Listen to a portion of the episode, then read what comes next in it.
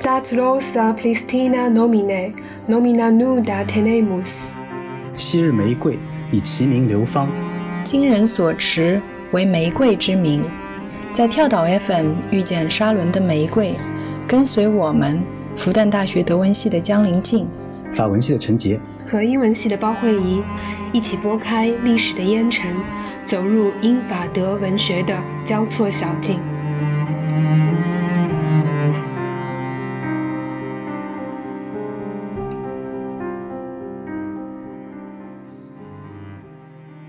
我记得二零二二年的下半年，好像在年轻人当中，尤其是在大学生当中，就流行过一段时间的发疯文学。如果简单说，我想大家可能很多的听众也都看过，就是一种像是打了肾上腺素的，讲话有点像喘不过气一样的，有一点像脱缰的野马一样，好像是在逃离了这个理性，但是在这个当中，你又能够看到很多冷峻的事实的这样的一种文学。我们刚才好。好像也一起已经 就是读过一段了，觉得和今天我们会讲到的这本书《拉莫的侄子》当中的有些段落就还有一点接近的地方。刚才会议多有一段可以跟大家先读一下，对，在那个上海译文版的《拉摩的侄儿》的第二十四页啊，有一段拉摩说别人怎么叫他，他说他们管我叫小拉摩、俊拉摩、狂拉摩、莽拉摩、蠢拉摩、懒拉摩、馋拉摩、小丑拉摩、大傻瓜拉摩啊，这些亲昵的形容词，每次。使用时都伴以微微一笑，抚摸一下，拍一下肩膀。这个其实是，嗯，因为发疯文学可能有很多子文类哦，我不知道这个属于。文艺风还是森森西风？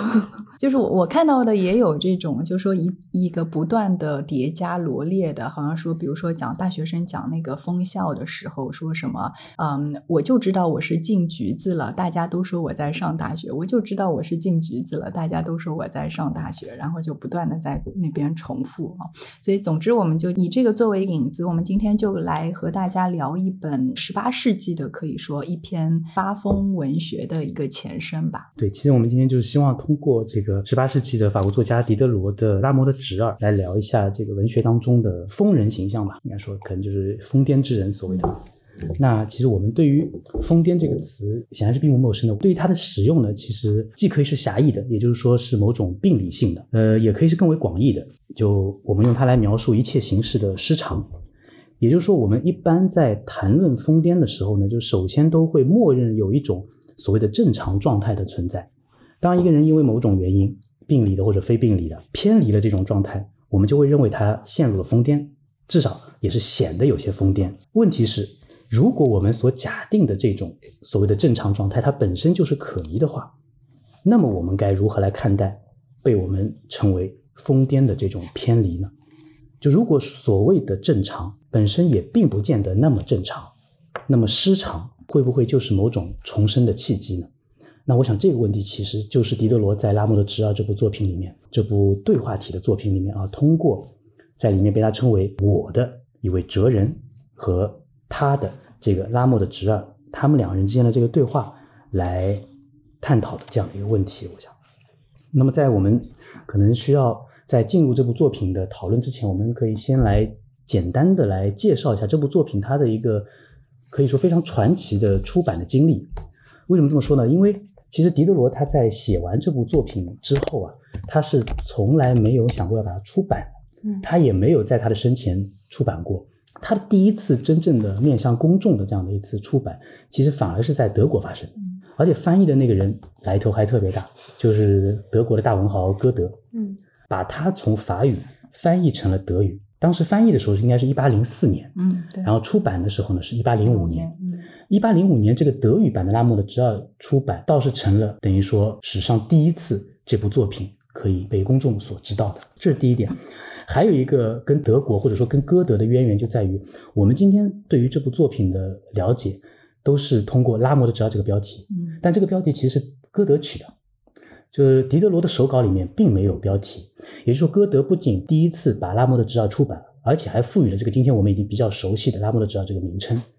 那么后来法语世界的读者他要读到这部作品呢，就在狄德罗死后要读到这部作品，其实是法国人他们把歌德的这个德语译本再重新翻回法语，嗯，然后才在法国出版。那这样的话，就离原来的这个手稿肯定是相差肯定是甚远了。那么真正的狄德罗的手稿其实是非常晚近的事情，一直要到二十九十九世纪末，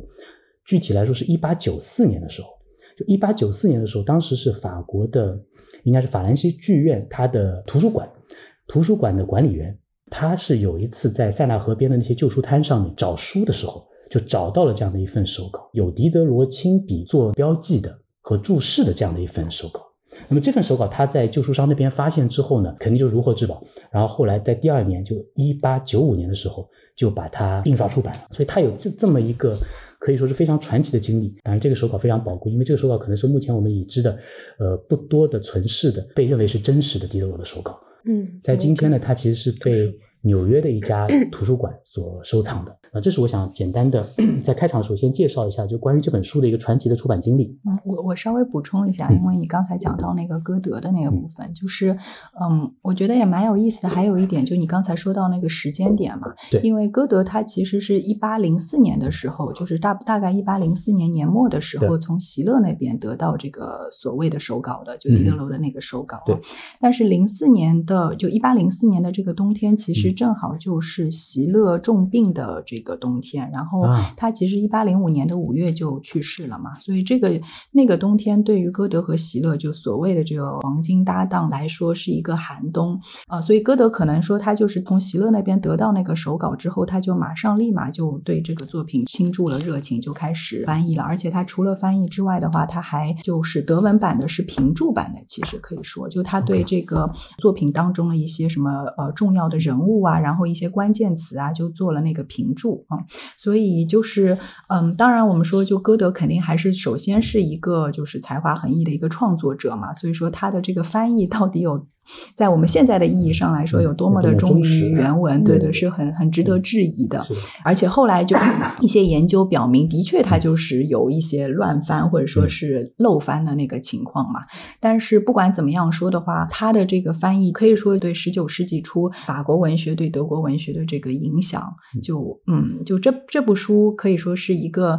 十九世纪初，对德国文学产生了最重要影响的一部法国作品之一了啊！包括后来我们看到，在那个黑格尔的那个精神现象学当中，他也是用拉莫的侄儿做例子，去比较那个索福克勒斯的那个安提格涅，去讲，就是所谓的什么现代意识的双重性啊这些，或者说后来我们看什么德国就是浪漫主义，他们对天才的这种定位，两面性，两面性，对。是，嗯，可能也会受到这本书很大的一个影响，对。然后我自己觉得，比如说，因为这本书出版是一八零五年嘛，在德国，然后那个歌德的那个《浮士德》第一部是一八零八年，所以这两本书其实就在翻译和创作的时间当中是有这个重合的。就在那个嗯，《浮士德》的这个 Mephisto 的这个形象当中，我觉得有的时候就能看到一点拉莫的直啊，就那种。就是一方面有的时候很高傲，然后又自轻自贱，然后讲出来的话，嗯，恬不知耻，但里面又有很多。真理的那个，我们之前那次聊歌德的时候，好像就讲到过这个问题，就就提到过那个梅菲梅梅菲斯托，就有点形象，对对对，是的，有一点拉姆达尔呃侄儿的影子，嗯，对，所以我不知道是就说是嗯拉莫的侄儿对歌德有多大程度上的一个影响，或者说他在翻译的时候把自己所塑造的这个就是梅菲斯托的形象放入到他的翻译当中有多少？但就是这个还其实是蛮有意思的，对嗯，对，都是那种假作。真实真亦假，然后真真假假掺在一起，就是嗯，如何自己有的时候是一个说真话的艺术家，但是有的时候表现出一个愤世嫉俗的一个状况。那么，其实，在任何时代，我们刚刚说疯子发疯文学，其实也是一种说真话的一个方式，是在一个当我们说真话的这个空间被无限的去挤压的时候，大家试图还有一点点，哪怕是非常迂回，甚至是扭曲，甚至是变形的，但是。依然是在迂回的去接近，说出一些真话的一种努力，就是说出真相，在任何时代其实都是困难的。拉摩其实一开始在小说里很早就会读到，他被逐也是因为有一次没有管住自己的嘴，在该说假话的时候，呃，说了真话。这个我印象还是很深。那么，但是他对于这样一个拉摩这样一个形象，他他的真真假假全都是掺在一起的。那么我们读者要。什么时候判断他什么时候说的是真话，什么时候说的是假话，以及他自己是不是知道他什么时候是真话，什么时候是假话，这可能都是一个问题。那么，所以我看到两位都圈出来了那个，就是那个比喻啊，教母的比喻。对对对，我刚刚想说，就是刚刚会议讲到拉莫的侄儿，他会对于真相有一种与众不同的这样的一个理解和表达。那么这里的话，我就想到迪德罗在开篇的时候，他其实对他有一个这样的一个描述。他的描述就是，他说他一开始他把他形容为是一个怪人，对吧？他说这类怪人他们的性格呢与别人迥然不同，也因为我们的教育、社会习俗、惯用的礼节，导致了什么都是千篇一律、单调乏味。他们也就是这群怪人，倒是打破了这种单调的缘故啊。然后他就说，说到具体说到这个拉莫的侄儿，这个他。他说：“他呢，就是一粒酵母，他会发酵，会使每个人恢复一部分自然个性。然后呢，经过它的中间的作用，一个催化作用，然后真理就显露出来了。所以这个是一开场狄德罗对他的一个定位啊，并没有直接说他是一个疯癫，只是先是说他怪，嗯，说他与众不同。但是这种怪，他最后有这样的一种发酵真理的效用。”啊，它就像是一粒酵母，我们好像其他所有人都是面粉，就他是酵母，他把真理发酵出来，就像他前面所说的，嗯，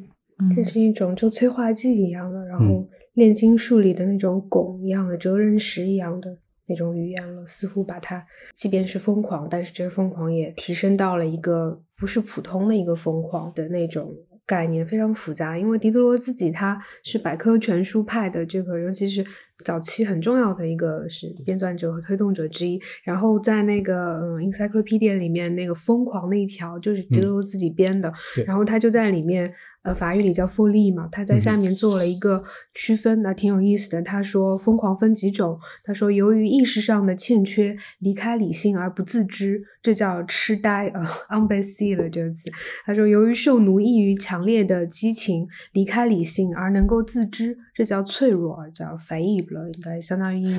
对，嗯，然后。但是带有自信的离开理性，还坚信自己此时正在遵循理性。对我来说，这似乎就是人们所谓的发疯，就是我们最熟悉的那个法语的 f o。那么，这个法语的 f o 其实英语里词源跟它对应的是 fool，就 f o o l 那个，或者是 folly。呃，但是英语的 folly 呢，它更偏那个愚愚痴愚人。这样一个意思，而这个呃法语的这个 folly，我觉得更像英语里的那个 madness，就是那疯癫、疯狂那个词，而不是偏他是说他是一个蠢货。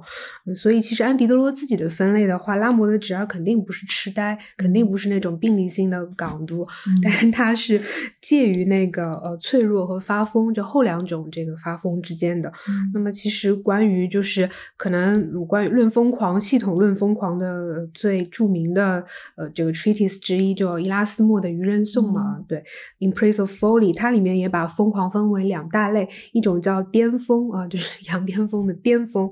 呃，还有一种叫咸丰啊。它因为我读的也是法法语的，就是好像是 Folly Folly 和呃 Folly Sage，它就是英语应该叫 Foolish，呃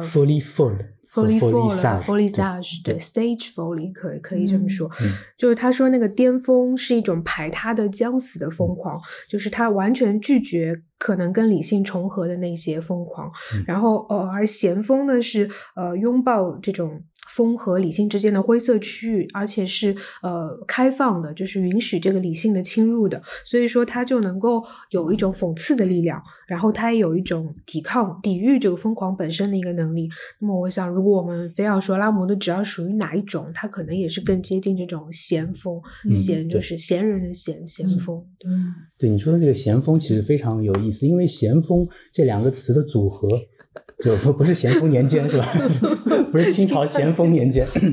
这个贤贤良的贤对吧？贤良的贤，疯狂的疯。嗯，那这个咸咸丰这两个字，它其实是两个语义是对立的。嗯，呃，两个字它的一个组合。那么在法语里面，其实也是刚才我们说到的，就是 folly sage，就也就是说你把智慧的这个词 sage 和疯癫的这个词 “folly”，把它拼拼凑在一起，而这种矛盾的组合，恰恰其实某种程度上就定义了直二这个人本身，以及这部作品本身。甚至因为某种程度上来说，这部作品它就是智慧和疯癫之间的一场话语的较量。就像我们刚才说的，就是因为这部作品它是一部对话体的作品，而在这部可以简单介绍一下，就是说它整个一部作品都是贯穿在两个主角之间的对话之上的。而这两个主角呢，他在文中的这个指称是非常简单，就是直接用一个人称代词，就是一个是我，一个是他，单人旁的那个他。那么我呢，在里面的设定是一位哲人啊，或者是哲学家，就是那个他会称他为哲学家先生。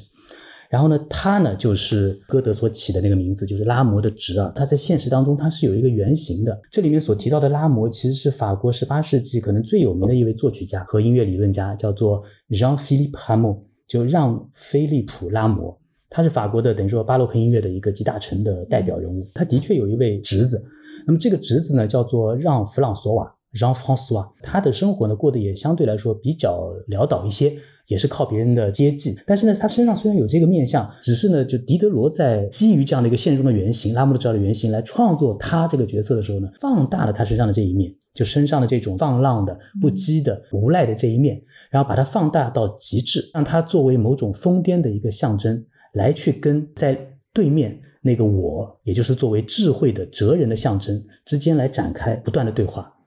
我们通常情况下，我们都会认为疯癫之人，我们可能会敬而远之，可能绕着走的，可能不会主动上去跟他来对话。一个人如果主动的寻求与疯癫者的对话，那么这个人可能在一般意义上认为也不会正常到哪里去了。但是他却通过这部作品，他主动的选择了不是去远离疯癫，而是去走进疯癫，然后跟疯癫间产生一次对话。那这个我觉得是狄德罗非常有价值的、有颠覆性的这样的一种尝试。而这种尝试的前提，显然是在于。我想，作为启蒙哲人的他，他对于自我的某种反思，对于自我的哲学家的身份，对于自我的那条他所笃信的那条价值体系，他的某种反思。但是更重要的是，他不是通过这个我这个哲学家去向在各个层面上，无论在身份、境遇和材质上，可能都表面上看起来至少是低于他的这个对象、这个对话者。他似乎不是在向他说教，他可能也没有必要向一个在他眼中。疯癫之人来说教，但他之所以走进他，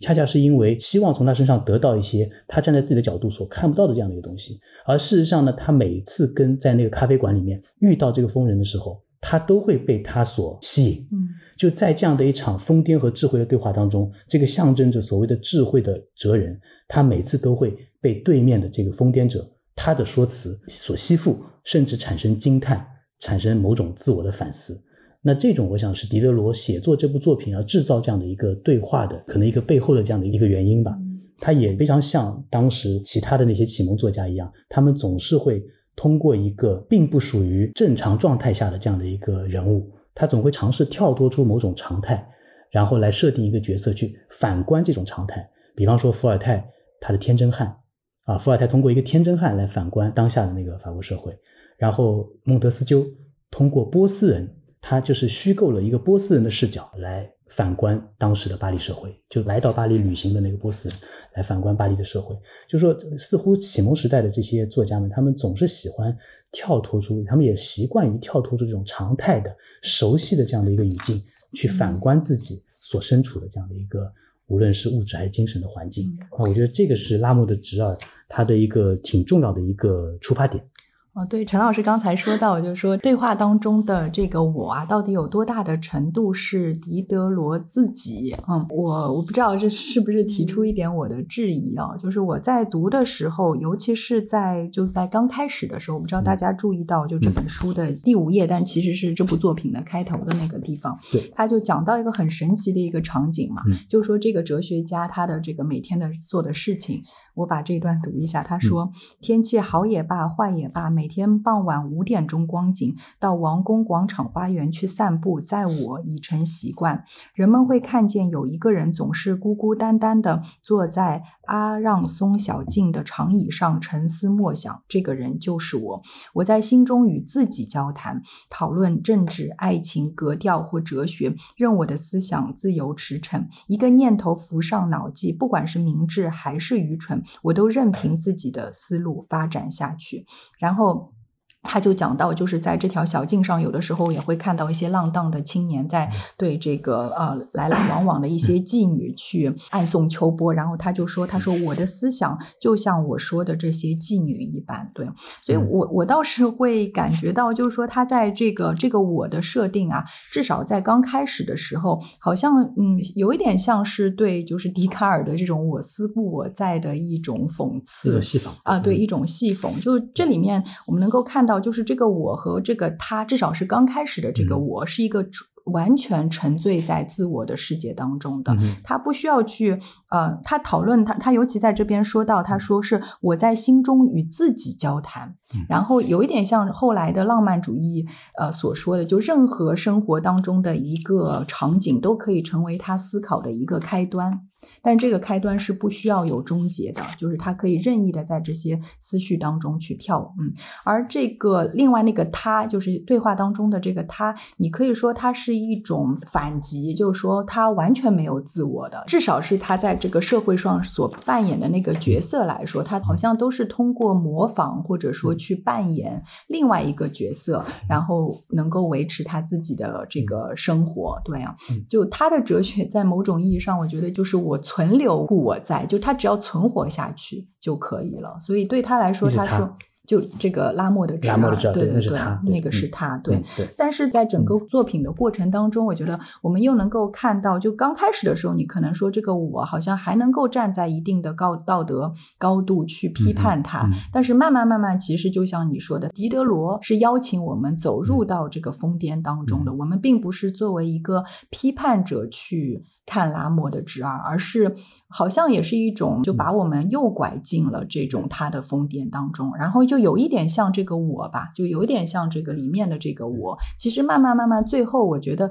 你能够看到，就像你说的啊，这个我开始越来越赞同拉莫的侄儿所说的很多的胡言乱语当中的那些真实的话。这个我的身上展现出的一种自我矛盾，也会慢慢慢慢慢的凸显出来。就最后的话，我感觉是一个慢慢的，你可以说就是说一个自我走向他者的一个过程。所以说，这当然在这个意义上来说，它的确是很好的融合了就哲学和文学。因为最后我们看到，可能这种不管是自我走向他者，还是他者走向自我，可能都算是一种疗愈的过程，一种在某种意义上达至和解的一个过程。所以我我感觉就是说，这个可能是你说狄德罗这个自我在多大的意义上来说是。狄德罗，或者说是两者，这个我和他都是狄德罗，是一种双生人的一个状态。他们在 一定是在对对对，在这个一定是的，就是他，就是我和他这两个角色身上可能都有狄德罗身上的，至少他所渴望的某一个部分，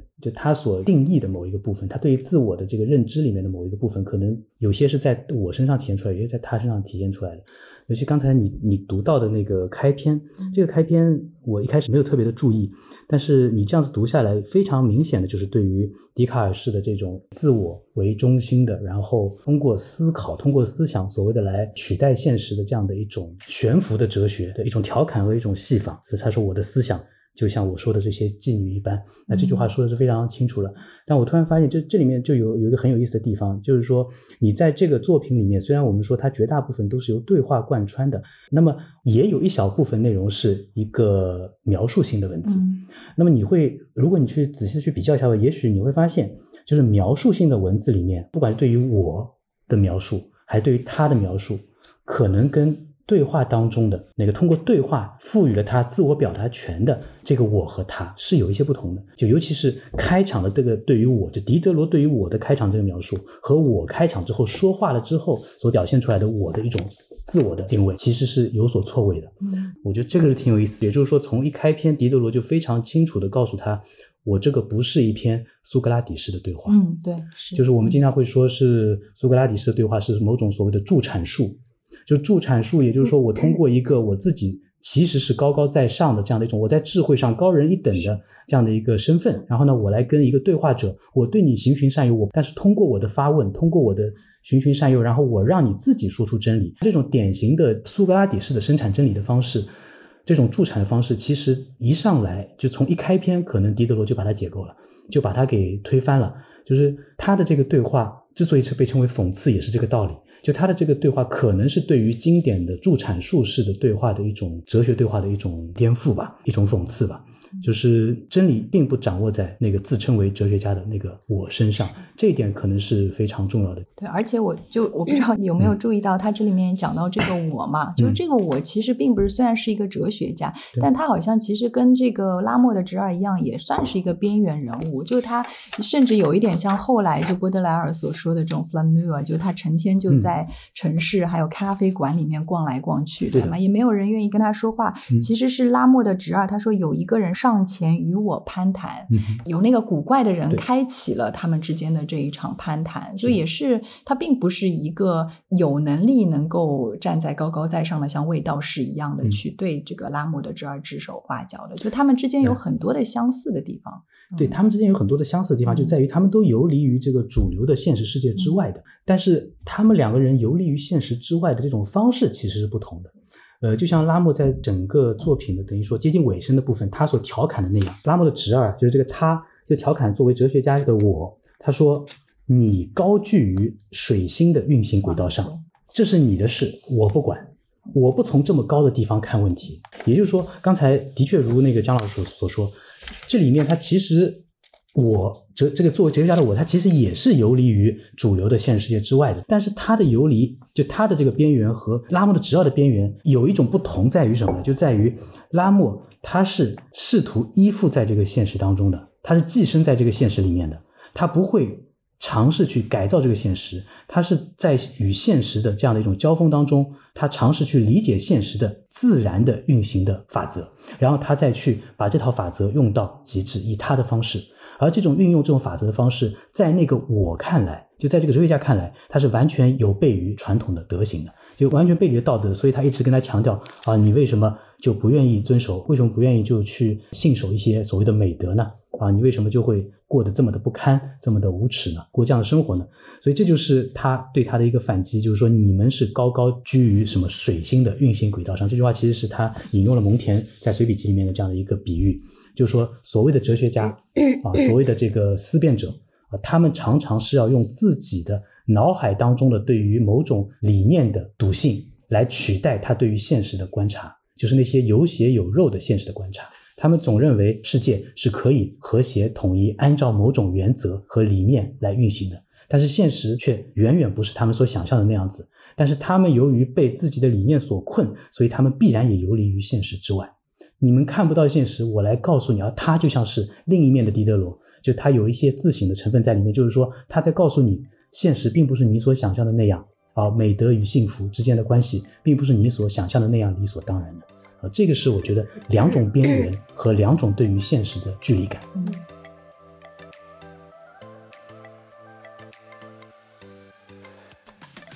跳岛的听众朋友们，大家好，在跳岛第一百三十八期节目中。我们曾请来了《经济学人》商论的总编辑吴晨和主播肖一之、钟娜一起分享有关这本精英刊物的不少趣闻。我们也收到了来自很多听众的热情反馈，说是想多了解一些《经济学人》相关内容。《经济学人》商论会精选英文原刊、商业、金融、科技等板块的最新文章，给中国读者同步全球的热点议题。现在和大家分享一条优惠信息：即刻订阅《经济学人》商论，可以享受限时的新年尝鲜优惠，只要九十九元即可享三个月的订阅。订阅入口就在跳岛和《经济学人》的联合听友群中，向《经济学人》全球商业评论公众号后台回复“跳岛”二字即可入群。是《经济学人》全球商业评论这个公众号，在后台回复“跳岛”二字即可入群。欢迎听众朋友们加入我们和《经济学人》商论的联合听友群。商论的总编辑吴晨以及《经济学人》在中国的官方译者都会在群里和大家分享和杂志文章相关的内容，与全球百万精英同步阅读《经济学人》，就在跳岛联合听友群。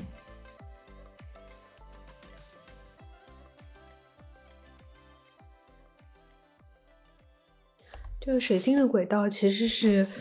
更早的时候，那个中世纪的时候，那个乔叟，对，他就已经他在他的一个尝试叫《特洛伊洛斯与克利西达》里面，就改编从那个特洛伊就是传说里的一个不太重要的恋爱故事里面改编出来的。然后反正是个爱情悲剧嘛，反正一开始是爱死爱活，然后最后女主就背叛了男主，然后最后特洛伊洛斯就是特洛伊的王子 Troilus，他死了以后，他的灵魂就上升到水星的轨道，然后因为水星的轨道是这个中世纪和文艺复兴。的那个日心的，就是基于他们不是真的以为太阳是中心，而是说这个整个 astrology 这个占星的体系必须基于这个日心说的一个模型，它才能够展开。那么在月亮是城市跟外太空的一个分界，我们这个世界就是所谓的 sublunary 月下的世界，然后月上的世界，月亮之外的第一层天就是水星。所以这个传统就是特洛伊洛斯，他的灵魂上升到水星以后，他看着这个世界，他觉得一切是如此的渺小。他看希腊。大人的军营就像一个斑点一样，然后最后他上升的越高，他还看到了那个整个。地球上的一切都是那么的，呃，就是像蚂蚁一样。然后他看到了自己在战场上死去的一个自己，还有他自己这一生啊，为爱情曾经付出过这么多的，然后要死要活的，还有呃，包括他以前的那些曾经他以为是非常重大的事情。然后，但是他最后就发出了，我觉得是可能是整个中世纪文学当中最著名的笑声。他就突然，其实读者读来有点骇然，就是一个已经死的人的灵魂在水星的轨道上。突然大笑，就是他认为曾经让我这么执着的这一切，现在在我这里看来非常的不重要了。所以这个水星，因为它是那个赫尔墨斯啊，墨墨墨墨丘利的，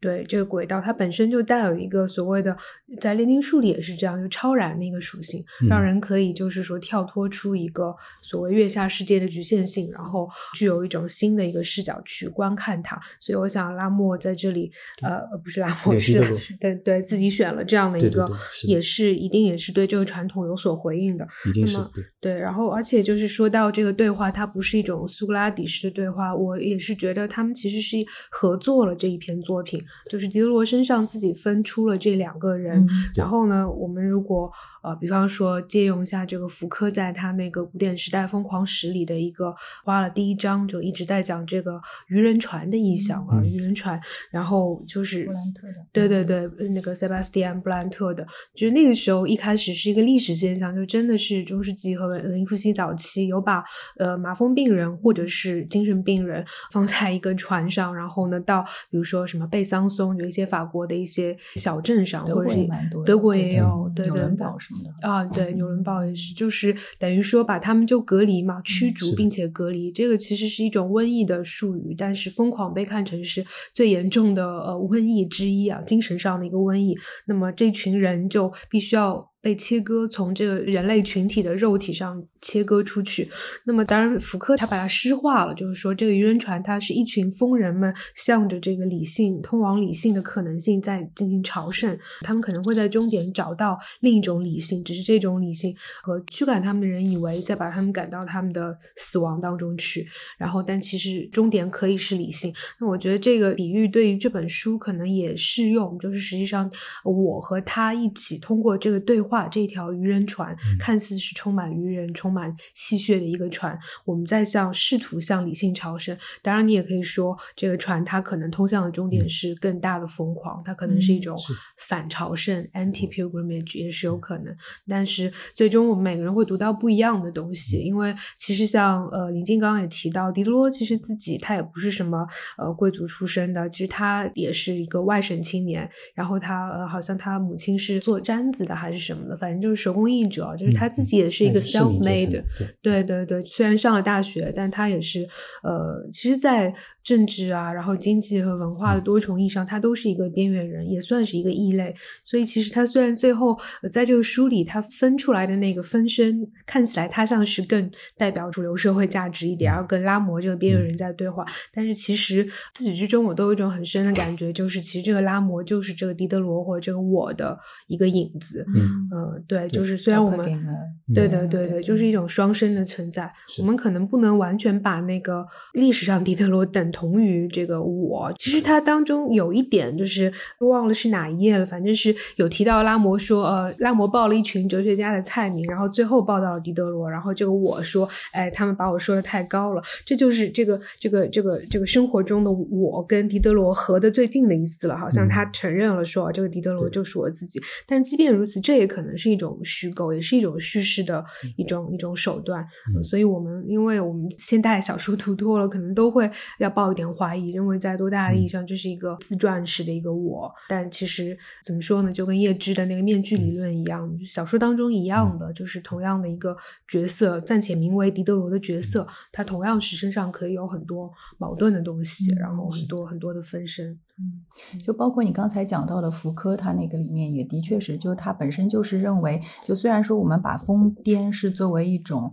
就尤其是理性的知识，把疯癫是作为一种要去呃取消的东西。对，就当做是一种疾病，是要去排除掉的，要取消掉的。但就是这样子的一种结构本身，其实就代表了，嗯，就是没有疯癫，理性就不可能存在嘛。就是这个，就是因为有，你也可以说，就是因为有它的存在，所以我才可以说话。或者你可以说，如果没有疯癫，没有非理性的存在的话，这个理性的存在本身就是要值得质疑的。就有点像我们说，像画一个圈，你只有有圈子的里面，才可能有说有圈外。那么，比如说我们现在有可能说啊，什么宛平南路六百号里面的人是疯子，然后那么。什么是正常人呢？那就没有进去的人，在外面的人是是正常人。但是我觉得他在这里面，首先本身也是在去质疑，就是这个圈子的划定本身。就如果说我们说，当一个世界它是这个划定本身封了，或者说这个标准封了，这个划的圈的方式封了，那么是不是这个划定本身就是需要去质疑的？甚至是你说，如果说我们说，当一个社会它本身我们的这种生活世界就已经成了一个需要你去。去翻越的一个或者飞跃的一个疯人院的时候的话，那么所有的一切最后就有可能变成像是一个悬疑剧。所以我觉得他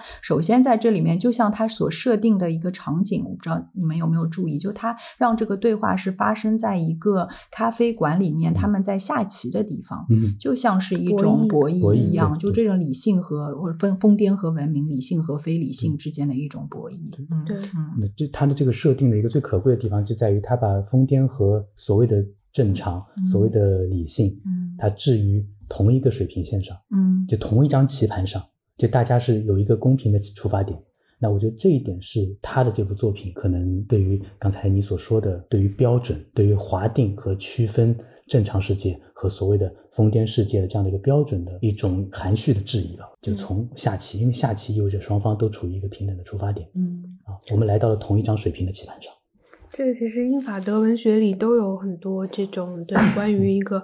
原先是划定的疯人机构，但是它到底是不是真正的是疯子在里面，然后理性人在外面？魔山呀，德语的，然后萨德侯觉得很多后面全部的作品，我觉得都可以这么算。然后当代的英国还在世的那个有一位叫 Sarah Waters 啊，萨拉沃特斯，他的维多利亚三部曲啊，里面第二部叫灵气 Affinity，其实也是讨论这个问题的，也很好看。那么我们如果往前一点讲这个疯子这个形象的话，那莎士比亚。啊，就是疯子，疯子有的时候他的一个变形是小丑或者叫愚人，对这个其实，在莎剧啊，还有文艺复兴时期的近现代的很多的。剧剧作里面，它都是一个标配一样的存在。那么莎剧里面，他最喜欢的一种配置就是国王要配一个小丑，国王有个 clown 啊，有的时候他叫弄臣，叫 trickster 或者叫 jester，有的时候叫愚人，叫 fool。但是这个愚人，所谓的小丑，他经常说的话是比国王本身还要睿智。呃，比如说《李尔王》里的那个傻子，但是还有那个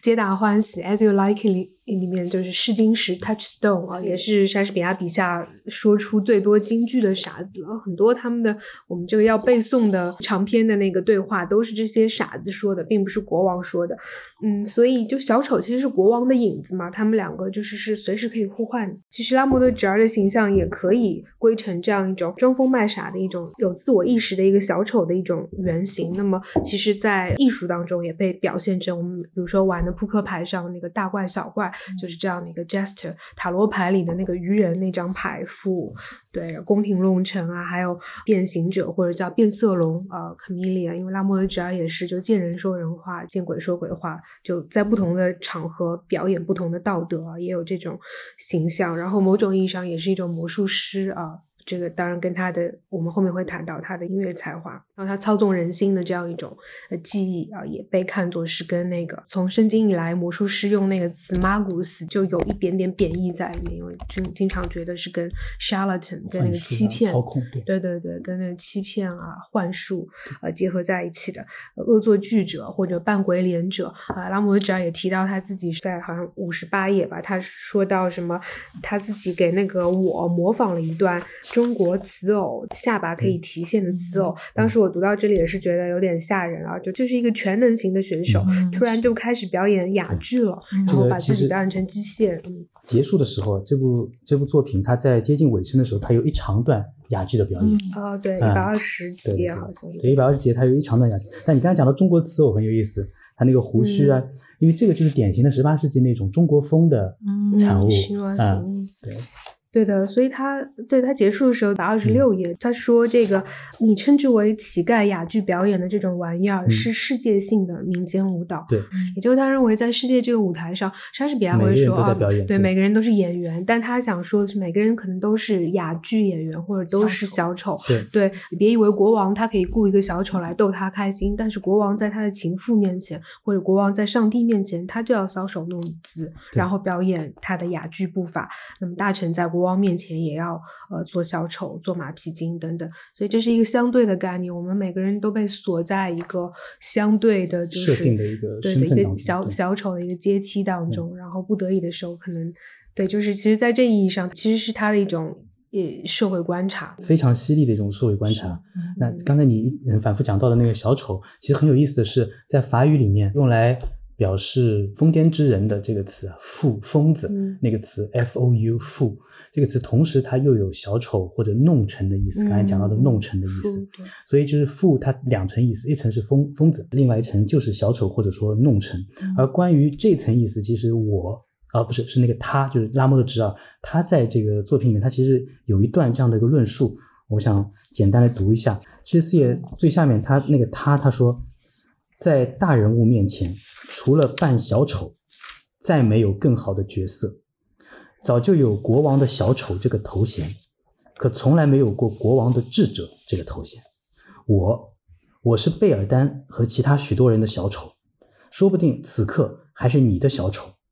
或者说不定你此刻是我的小丑。啊，然后跳过一段，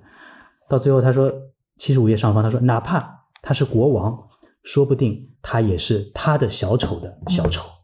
那这段话就跟结合刚才包老师所讲的，就其实非常深刻的洞悉了人与人之间的关系。因为如果说侄儿像开篇所说的，他是一粒酵母的话，那么他在这里他所发酵的这个真相，就是他所观察到的人世间普遍存在的一种被需要的状态，人与人之间这样的一种因为被需要而产生的这种利益连结，而这种被需要状态是可以超越物质条件、超越阶级身份的。就在他就在这个侄儿的眼中，他被用来定义人和人之间的关系。和整个社会，它的连接，就被人豢养的这个侄儿，他活的像是一个供人取乐的小丑，这一点是我们第一层能够看到的。但是在这个我们觉得是小丑的人看来，事情还有另外一面，就是那些豢养他的人同样离不开他这个小丑所制造的、所带来的欢乐，而因为这种离不开，因为这种需要，所有豢养小丑的那些看似高高在上的人，不管是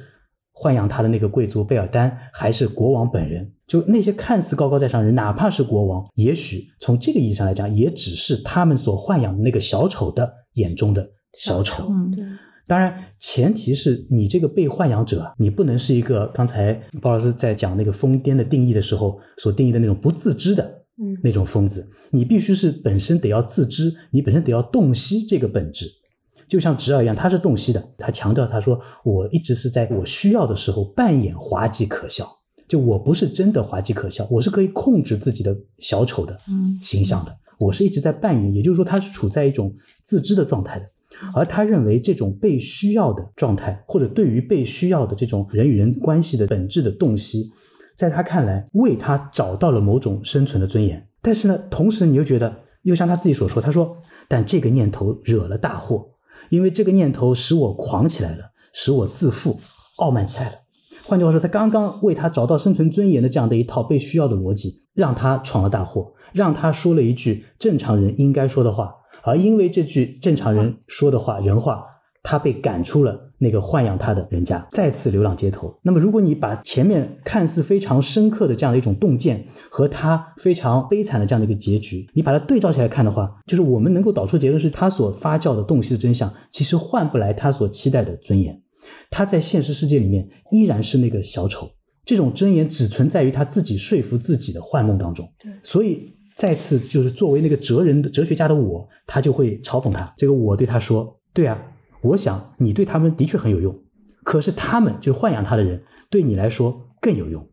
你也找不到这么好的人家了。但是他们呢，缺一个小丑，还能找到一百个。”然后他就不满意了，这个时候他就开始急了。这是他在当中，就在整个作品的聊天当中，为数不多的在论辩当中表达尊严，表达尊严，强调自己的尊严，然后呢，觉得自己不能丢脸，觉得自己要夺回话语的上风的这样的一一次表现。他说什么？你说一百个像我这样的小丑，哲学家先生，一百个小丑像我这样的可不那么常见啊。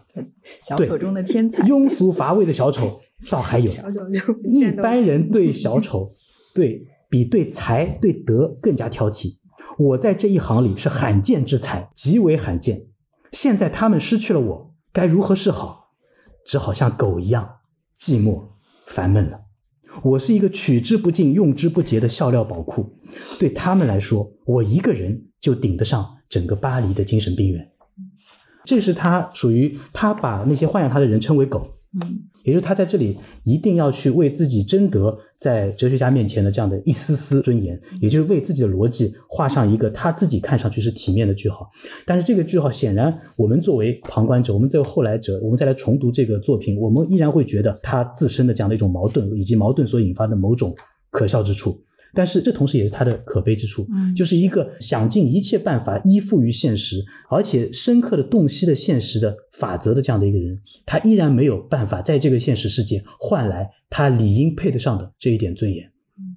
或者其实对他这里面，他其实是知道，或者说也认为自己这样子的臣服于这个有权者是没有办法给他自己带来尊严的，但是他又甘愿做奴隶，他有这样子的一种奴役性。我觉得你刚才说到的，就是说他说什么国王说不定也是他小丑的小丑，对。他在这里面就是他通过拉莫的侄儿自己的这种对权力对。地位的极度的追求，在这里，他其实我觉得也是同样的，就是能够看到对，不管是对小丑的这个阶级来好，还是对于国王的这个阶级来好，其实在他所处的这个世界来说都是一样的，就是不择手段的，完全可以背离所有的伦理、善恶、真善美的去达到权力。我以前看到过把这本书和那个马基雅维利的那个君主论做对比的，它是一种极端的一个一个演绎，但是就是说。就像刚刚刚所我们我们所谈到的，就是说他在整部书中，他其实是没有任何道德感的。他抛开了一切的道德枷锁，他抛开了一切的正常世界对于一个人言行的约束，他也抛弃了正常人可能。最为看重的尊严，他在绝大部分情况下演一个戏，国王演的是他的戏，那么这个小丑演的就是小丑的戏。但最终大家只不过说，就好像他说过一句话，说什么如果说诚实能够给我带来利益，那我就我就会选择做作为一个诚实。但是如果说虚伪能够给我带来利益，那我就绝对不诚实。对，所以对他来说，并没有诚实和虚伪，没有这个真善美这些是的普通的准则。对他来说，只有利益，只有。权利，对的，对，这个也体现在他的那个我们可以说是精致利己的那个教育观里面。他就是有一个地方，他说，呃，良好的一百十四页啊，他说，他说他儿儿子的教育，对对对，他说良好的教育，如果不是导致各种享受，丝毫不承担风险，又没有任何不便，那又是什么呢？就是教育对他来说，就是规避风险以及享受一切的一个途径。然后更让我们惊讶的是，那个我的回答，他说，我几乎要同意你的意见了。嗯，他说，但。但是我们还是不要详细说吧。嗯在这一方面，他们两个人对对达到了一个接近，对对对对。那所以有的时候我看这本书，我觉得非常可悲的一点哦，就我觉得可能就是说十八世纪的，是不是我们这个时代的读者读它会觉得呃比十八世纪的读者更加能够接受它当中的一些准则、一些逻辑一些逻辑，甚至尤一其是些把道德相对化的，啊，对，或者把道德视为一种对于无处不在的利害关系的一种依附。就可能在那个时候，你还会有一些传统的这些在约束着在约束着对这个我对十八世纪读者来说属于非理性的东西，但是到二十一世纪来说，它已经完全处在一个家长教育孩子的一个理性的范畴了。就是它里面说到的这些小拉莫的教育的方法，对吧？就它不是说什么适应社会的能力远比那些真正的就是通过自己的辛勤劳动、一技之长这些东西去得到的你应该得到的东西更重要嘛？就对他来说，表面的东西是最重要的。他不是说，就是你假装你自己有价值，比你真正的有价值更能够让你更快的获得利益。然后，就所有的表面的，包括他说好像是看上去很傲慢，比你其实内心里面很傲慢，就更讨人厌。就就我觉得，其实这就是我们现在很多的家长在教育孩子的时候所实行的，就就是啊、白天要戴着一副假面去扮演一个能够给自己带来利益的这么一场戏，然后去不断的要求孩子去适应、嗯对适应社会啊，这就是他所说的等哑剧嘛。啊，对，就每个人都在社会上嗯扮演着哑剧当中这场庞大的人间哑剧的其中的一个角色，一个小丑，一个小丑。所以我有时候经常会把这部作品跟巴尔扎克他所设想的这样的宏大的人间喜剧做一个对比。那其实他这部，如果你要给他起个别名的话，那就是真的是人间哑剧。就他在设想一部庞大人间雅剧，每个人在当中到都是从自己在一种明明自知的情况下，他选择了去发掘，通过自己所理解的人与人之间的这样的一种利害关系，来去适应这种利害关系所要求的生存状态。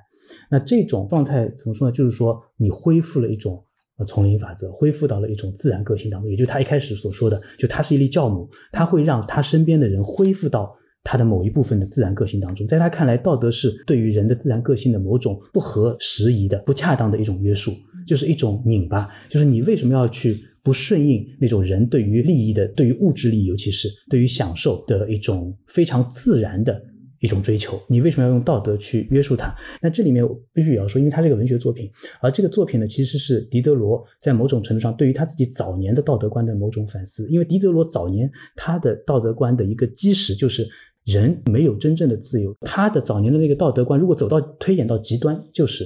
变成了他今天的这样的一一套人生哲学。为什么这么说呢？因为狄德罗他在早年他有过一封非常著名的一封书信，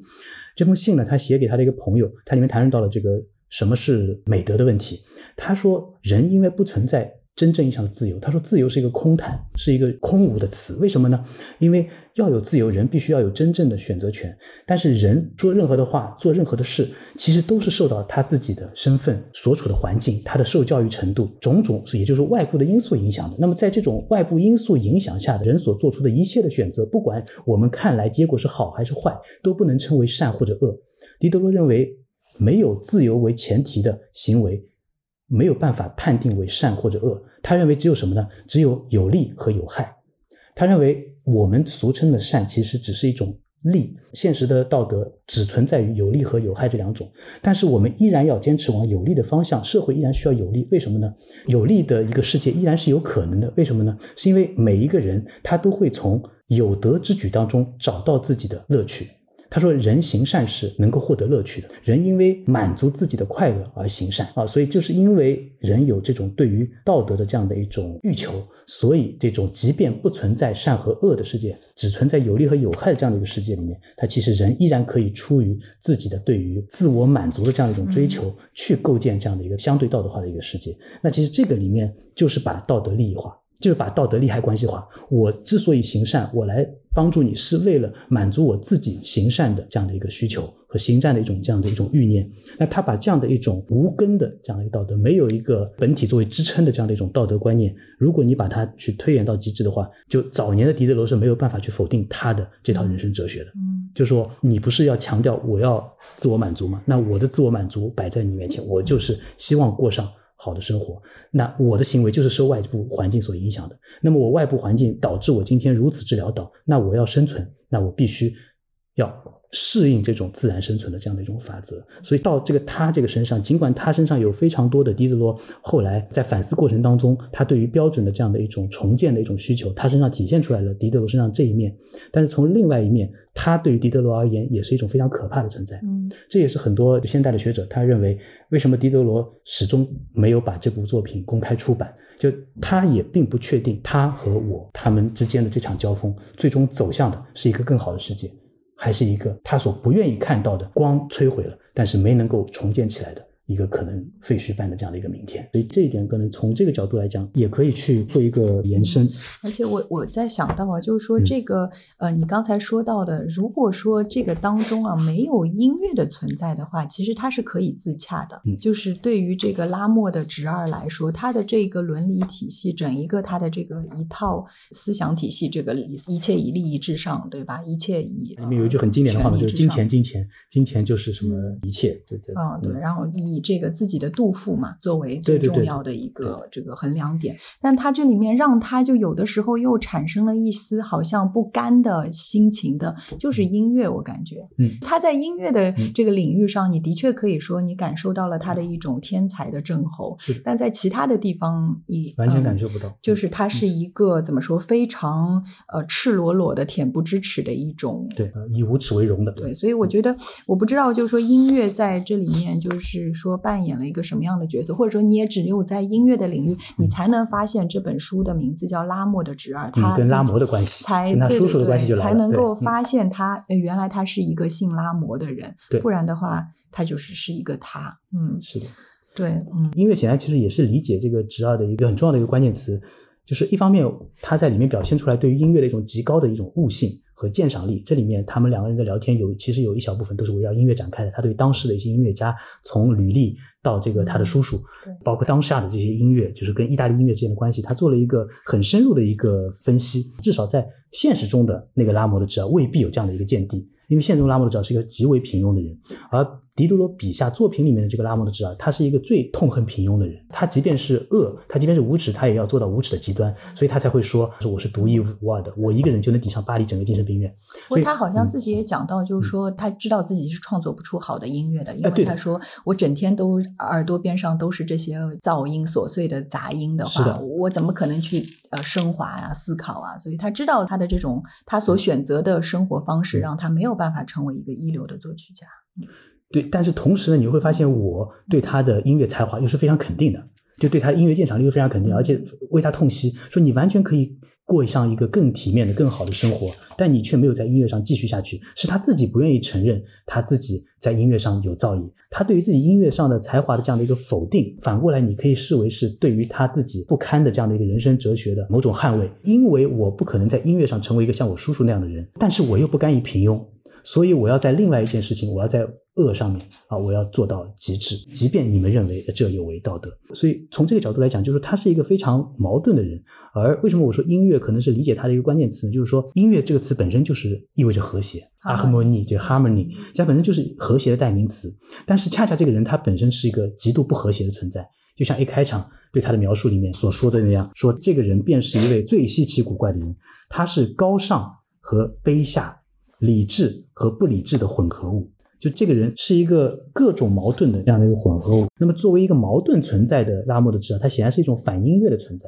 是一个反和谐的一个存在。他在教育孩子的时候，他也提到了，我不希望把孩子培养成一个所谓的和谐的个体，因为什么呢？因为他说一系列完美无缺的和谐的音符。是最平淡无奇的。他认为和谐就是平淡，或者他一定要有一个例外状态的一种存在，才能打破这种和谐。而打破这种和谐，他认为才是他所追求的。这个就是，就你说他对音乐有如此高的一个悟性和鉴赏力，但是同时他本身又是一个这么反音乐的一个存在。那你要怎么去理解他呢？哲学家他问出了这样的一个问题，他说：“你对于音乐艺术美。”有如此精细的判断力，又如此敏感，可是你对道德美却那样视而不见，对美德的魅力却那样无动于衷，这是怎么回事呢？这话反问过来，意思就是说，你对于音乐的鉴赏力，你对于音乐的美的感知，必然和你对道德的感知应当是统一的。嗯，这个我正好提一下，就很有趣的一个歌德对他的做的一个解释。对，歌德他的理解是他反而他是从音乐的本质出发的，他认为音乐恰好是一种可以避开情感理论，就传统的这种情感理论的一个。呃，怎么说？相对具有独立性的一个领域，也就是说，一个人可以避开他的这些情感啊、感受啊，甚至是他的伦理啊、道德啊，纯粹的把音乐作为一种绝对的艺术去发展它。在歌德的评论里来说，他认为恰好德国人是做到这一点的。就因为德国就在音乐史上，我们看德国是把这种声乐艺术开始慢慢慢慢转向，或者说在法国和意大利是声乐占据主导的音乐，就是以声乐占据主导的，慢慢慢慢把它转向就是纯粹的器乐音乐，对，就不需要发出人声，不需要词语，而纯粹就用音符、用音乐就可以创造出一个。完全独特的领域，而且那个东西是不需要，就是法国人懂法语，英国人懂英语，意大利人懂意大利语，就能够让所有的民族都能够去理解它的。所以他反而是认为，就是说，正是因为这个，所以他选择了音乐这个领域，因为音乐的这个领域是极其独特的，它是可以抛却离开。那个人的其他的这个情感道德的边界的，对，嗯，这恰恰是我这个哲学家他没有办法理解的。对对是，嗯，所以在这一点上，后来其实拉莫的《侄儿》这本书对于就我们说理解什么所谓的德意志性，好像也会有一些，就是成为一种镜像吧，就好像德国人就会成为这样的一种，一方面可以在音乐上极其的精致，对吧？我们如果想象一下什么二十世纪的那个纳粹的历史的话，就知道就什么很多的电影当中。都出现的德国纳粹集中营当中的那些盖世太保，一边在听这个古典音乐，对，一边把犹太人送到焚尸炉里面，就好像在音乐上的精致和美和他的感受，和他在道德伦理上所做的这个东西是可以脱节的，对啊。然后还有一点就是，我想到了，嗯。就拉莫的侄儿，他所体现出来的一种，就那种粗野、粗鄙，他讲话很多下流话就随便讲嘛，对吧？然后这个在就是，哎，我不知道在英语当中有没有 “grob” 这个词有的，对吧？grob，grob 就是 G R O B 这种有吗？就德语当中，嗯，把它反正有一种粗，就粗野这个词，把它称为叫 o b i a n 就是个，嗯，我听一下法语，听一下上海话。就是 “grob” 嘛，他从 “grob” 这个词过来的，然后就粗野的人，行为举止像拉莫这种样子的粗野。法语里面有一个词叫 “grossier”，就是那种嗯粗俗的、粗鄙的。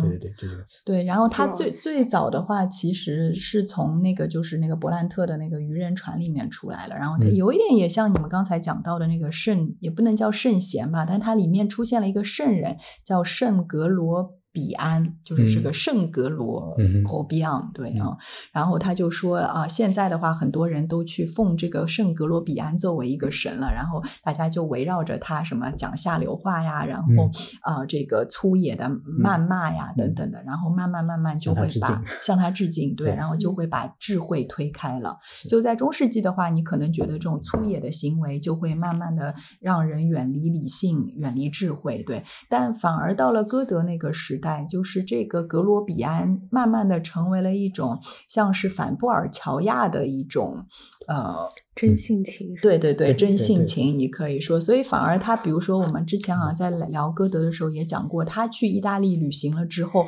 他的那个呃罗马哀歌里面就出现了很多这种就。没有教养的粗野的质地，然后像他后来晚年的那个《西东合集》当中，也出现了就是仿哈菲斯的那种有一点狂饮的那种正面的格罗比安的形象，所以我觉得就对，就就是德国人啊，有可能在这个意义上他也有点反反法国。我刚想说反，其实他的这种格罗比安对于格罗比安的这样一种推崇和引荐，对，呃，某种程度上是反法国的典型的古典文化，是法国式的教养。对对对，然后就是德国是一个森林民族嘛，对吧？就他的这种粗野性。原来森系女生是这么来的。然 后森系德国，呃，森系德国，原来而且而且对吧？那个林静曾经就读的海德堡大学在黑森林，呃，不在黑森林，在在森林里啊，在森林里，在森林里是。然后所以就是说，他们就认为德国人的性格当中就有这样一种格罗比埃，就是就有这种粗野性，它体现在很多的，尤其是音乐家或者说喜欢音乐的人身上。就他一方面，比如说像马丁路德也是的，他可以在音乐上是一个非常温柔的人，很喜欢音乐，但是另一方面，他就是可以在他的很多的书信里面就是骂人。你们用过那个马丁路德骂人生成器吗？三百六十五天，每一天都不重复的什么骂教皇的呀，什么像青蛙一样呱呱的湿润的什么讲话，而且就是就是有解版和不解版的，就是解版是可以不带脏字的，但是每一天都可以被戳一遍心脏，而且都是他书信里摘出来，不是杜撰的，是个网址，很神奇的一个。这个我们后期剪辑的时候抛一下。对不对？托马斯曼不是就说，他说他觉得看那个马丁路德的时候，感觉看他的文字都已经能够感觉到他吐的口水。嗯，就这两样东西竟然可以在一个民族，就是对，就在一个人身上就共存嘛，就好像成为了一种某种德意志性。我觉得的确像你说，就是它有一点点反法兰反法兰西的，显然就是反那种法国的古典教养。那其实他身上有很大的一个现代性的这一面，就像你刚才说到的，音乐作为一种绝对独立于世俗的这样的一些道德啊、逻辑啊、伦理啊，就要存在这样一种绝对的一种美的形式。那这个其实就是现代艺术这样的一个走向，就走向一种所谓的诗歌里面的纯诗啊，音乐里面这种纯音乐啊，为为艺术而艺术，就完全是一种去教养化的那种走向一种呃与道德无关的一个，就像波德莱尔说的，从恶中去寻找花，其实完全是脱离了一个道德存在的这样的一种艺术之美。我觉得那个拉莫的侄儿，他始终他的人格还是未完成的，就是他其实还是在 becoming 的过程当中。虽然我们可能这次关键词是疯子啊，可是我还是觉得他是一个更原型意义上的小丑人格。但他这个小丑人格很复杂，其实他的小丑人格在梳理不同的时候，他试图成为一个哲人式的一个小丑，有的时候他又试图成为一个艺术家型的小丑。这个就跟他作为音乐家的，就是他会有那个超越性在里面，他绝对不会认为自己。就是一个供人取乐的，我们前面也讨论的足够多了。它是一个某种意义上，我甚至会觉得它有的时候在它格外真诚的时候，它像是一个，它就是这是它的保护色。我用小丑，呃，其实就跟马戏团里的小丑一样，我们看到的是他的假面，然后有的时候还是流流泪的小丑。其实小丑是很悲哀的一种，他虽然在逗乐，然后表面上给孩童带去欢乐，可是小丑的这个油彩假面下面是什么样，没有人能看到。我记得那个。费里尼嘛，拍电影的，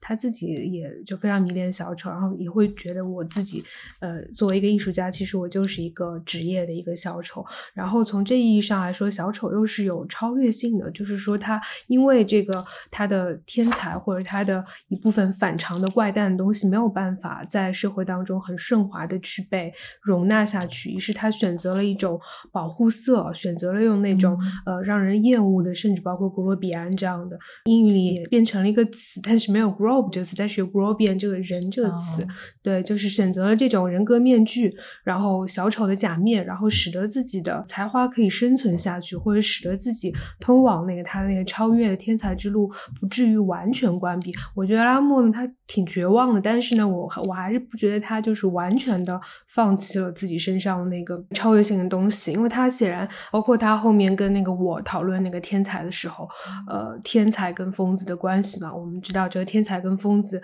其实也是一体两面。那很多天才在成型期都是会被。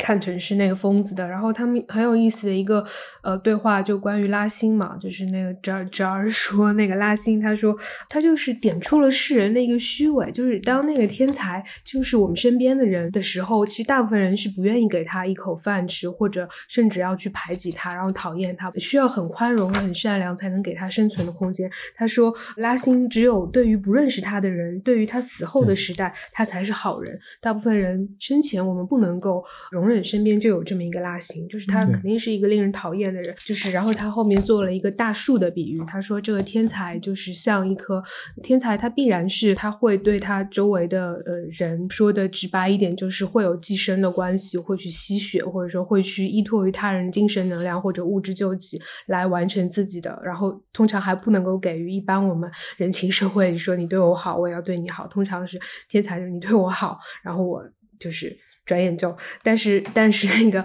我的看法就是说，那么一棵大树，天才这样大树，它可能就会呃绞杀死它周围的花草、小花小草，或者是几棵小树，但是这个大树的浓荫它会永远存在，它会为后人不断的去捧出这个嗯浓荫和果实。那么对于这样一种相对的利害关系，你要怎么去理解？对，然后拉摩自己也提到，就是一个时代的伟大与否，呃，其实实际上还是要看看大树对，还是要看大树。所以这个天才跟疯子啊，或者天才跟小丑的关系，的确是一个呃，其实是一个很敏感的一个问题。就是比如我们拿童话故事来说，就是那个《爱丽丝漫游仙境》，我经常觉得他们不是有那个什么疯帽子的茶会嘛、嗯，Mad Tea Party，对。然后我就小时候看的时候印象就很深，是一个插图版嘛。然后爱丽丝就是要去靠近那个桌子的时候，因为那个桌子上有一个风帽匠，还有一个三月兔，还有一个睡鼠，就一直 dormouse 一直在睡觉的。然后他们其实呃都是后来长大以后，觉得他们其实都是刘易斯卡罗尔。底下的某一种不容于这个主流社会的一种天才人格，包括他们的这个茶会永远停留在下午两点还是三点啊？这个本身这个时间因为一种高度浓缩的一个天才而停止的这个比喻等等都是在的。但是我小时候就记得他一往那个桌子走，然后那个帽匠因为那个睡鼠睡着了嘛，干不了什么，帽匠和三月兔都驱赶他说人满了，人满了，没有地方可以坐了。就是天才就仿佛说就是。天才自己。对，就可能永远都很难战胜的那个嫉妒这件事情，就是实际上呃他们自己对于那些洞悉这个天才的秘密的这个事情，就是呃不光是天才自己会受到所谓的不是天才的人的排挤，然后天才与天才之间有的时候要有这种宽容和彼此给予彼此空间去存活下去，互相保护、互相理解，这往往也是很难的。所以其实就是为什么天才那么难茁壮生长，然后很多很多的可能都是在没有达到他的这个天才之花能够全部盛开之前就会夭折。怎么样去保护自己的才华这件事情，往往恰恰是呃拥有天才的人很难有做到这一点。呃，那所以其实，在这样一个角度上来看的话，其实拉莫的侄儿又何尝不是一个没有得到机会绽放，太早太早就已经就是从这所谓的本来有潜能可以成为天才，但是很早就其实包括文章里面那个我也劝他，他说你为什么不去尝试做一个你叔叔那样伟大的音乐家？然后他立刻又很激动，就很而且很真诚的在那儿开始反驳说你以为我没有做过吗？什么什么的。嗯对对，就他自己其实也是自己甘愿选择了最后做努力的一个角色。嗯嗯，这我想嗯到就是像那个托马斯曼后来写的那个《浮士德博士》里面嘛，也是一个音乐家的形象嘛，就是作为一个天才音乐家，他对于别人来说就是他的作品无与伦比，但是对于的确就像在大树周围的那些人来说，他就是一个极度自私的，然后完全不懂得去爱。嗯，只知嗯道爱自己的这样一个极度冷漠的一个人，然后他就作为一个天才来说，你要获得这个天才的一个标记的话，好像首先要做的一个事情就是要和魔鬼做交易，就是要把自己的一部分去献给魔鬼。嗯，所以，嗯，好像要做一个美善的人，对，和要做一个天才是，呃，在某种意义上来说是矛盾的，不可能同时有。对，嗯。反浪漫性和现代性的，哦，我就最后提一点，我其实这一点是我不知道，就是说怎么去理解的。我觉得不这也会也有可能是过度解读了。就我觉得这部书里面，好像在我和这个呃单人旁的他之间，就会有缺少一个女性的存在，就是缺少一个那个女字旁的她。但她我在读就最后的部分的，对对对讲讲到对。那个他，就是对对对，就是很有趣的，就只有在这个部分，他讲到了他的妻子，对对吧？然后他讲到他失去他的妻子的这个部分，我觉得在那个地方，他是这个拉莫是展现出一些柔情的或者说他展现出了一些真实的情感。嗯刚才包老师说到那个嗯这个小丑身上的某种忧郁的特质的时候，嗯其实我第一反应我就想到这里了。嗯呃就是他里面他在整个作品的结束的地方，他提到了他的妻子，但是他在提到他妻子的时候，一方面展现出了他某种柔情，他他永远的失去了他的妻子，在讲到这里，他嚎啕大哭起来。嗯嗯这是如果我们跳跃的这样子来看的话，如果我们看到这句话的话，的确会认为是他是一个非常真情流露的这样的一幕。但是你去看他的整个逻辑，他的他的表达，他说：“哎，我已经失去了他，我发财致富的希望也都随之成了泡影。我娶她为的就是这个目的，也向她透露了我的全部计划。她非常聪明，认为我那些计划一定能够实现。她也很有头脑，完全赞同了我的计划。讲到这里，她嚎啕大哭起来。所以这这就是非常典型的，刚才会议讲到的，就是他身上太复杂了。就他这里面，他用这样的一种非常戏谑式的、非常世俗的，其实甚至有些无无耻的方式来描述他永远失去了的这个妻子对于他的意义。他对于他的意义是不是真的仅仅是发财的计划的破灭？他的嚎啕大哭里面，他到底在哭一些什么东西？因为他描述他妻子的部分，我觉得还是就是非常真实的。他前面讲到，他说他的妻子就是在自弹自唱的时候有夜莺一般的歌喉啊等等。是的对他没有谈到特别多的，就在前面一些和利益有关的东西。嗯是的，似似乎他的妻子好像就是从他的那个利欲熏心、利益至上的这个世界里面被隔绝出来了。我是怎么觉得可能他在最后的时候用他的这种利益性的话语来隐藏了他自己对于妻子的某种情感呢？是从他他最后向我这个哲学家去解释他要去歌剧院看什么剧的这句话里面，我觉得我们可能可以读出一些这样的信息来。就是他说他们两个人的对话不是结束了嘛？结束了之后呢，侄儿呢要去歌剧院看戏了，然后我就问他今天上演什么节目，